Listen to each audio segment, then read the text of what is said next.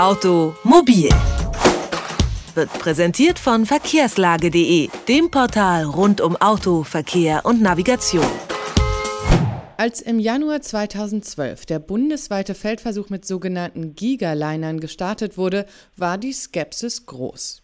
Befürworter der 25 Meter langen LKWs haben sich allerdings durchgesetzt und unter anderem argumentiert, so mehr Ware schneller und günstiger von A nach B bringen zu können.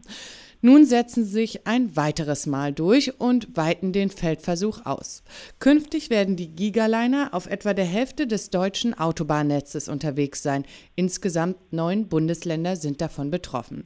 Die Skepsis gegenüber den Gigalinern hält sich jedoch, so das Ergebnis einer repräsentativen Umfrage des Meinungsforschungsinstituts Forsa, die der Automobil Clubverkehr, die der Automobilclubverkehr ACV gemeinsam mit der Allianz Pro Schiene in Auftrag gegeben hat.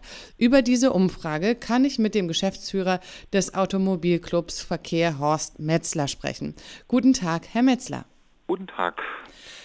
79 Prozent der Befragten sprechen sich gegen die Gigaliner aus. Ähm, eine erstaunlich hohe Zahl eigentlich. Woher kommt diese Ablehnung?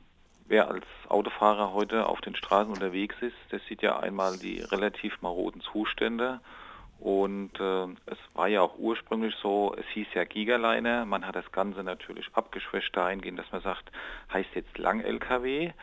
Äh, man hat von 60 Tonnen auf 40 Tonnen reduziert, wobei ja offiziell 10 Prozent dürfen ja sowieso immer überladen.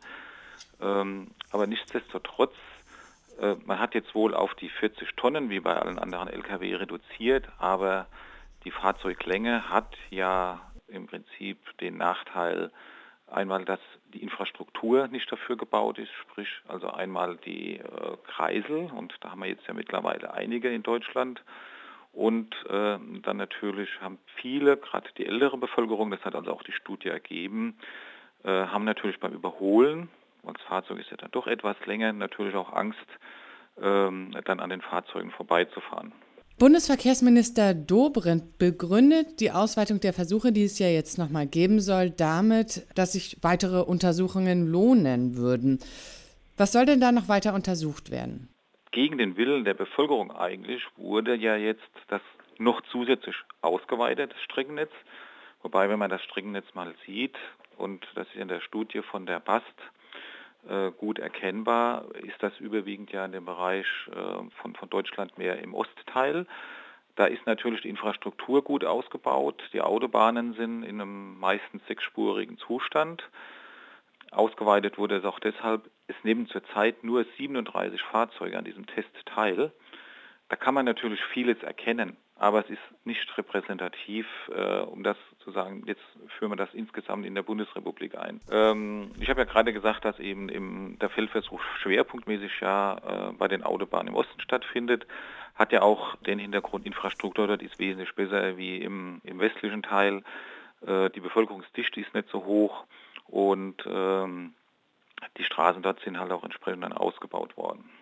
Es gibt ja auch Argumente für Gigaliner. Sie seien umweltfreundlicher als herkömmliche LKWs. Stimmt das? Offiziell heißt es ja, drei äh, oder zwei Gigaliner ersetzen drei Lkw. Ähm, das stimmt, dadurch würde ja dann der CO2-Ausstoß geringer werden. Aber es ist ja der Weg in die falsche Richtung. Wir wollen ja dahin, dass wir sagen, die Straße soll entlastet werden, sprich also mehr Güterverkehr auf die Schiene. Und mit den Gigalinern erreicht man ja genau das Gegenteil, dass noch mehr Lkw und dann noch größere Lkw auf die Straße kommen, sprich ähm, Staus und äh, alles, was so dazugehört, auch die Unfallursachen erhöhen sich dadurch enorm. Bis 2016 sollen Gigaliner auf deutschen Straßen getestet werden. Nun wird der Versuch ausgeweitet, entgegen der Ablehnung durch die Bevölkerung. Gesprochen habe ich dazu mit dem ACV-Geschäftsführer Horst Metzler. Haben Sie vielen Dank für das Gespräch. Ja, gerne. Automobil. Jede Woche. Präsentiert von verkehrslage.de.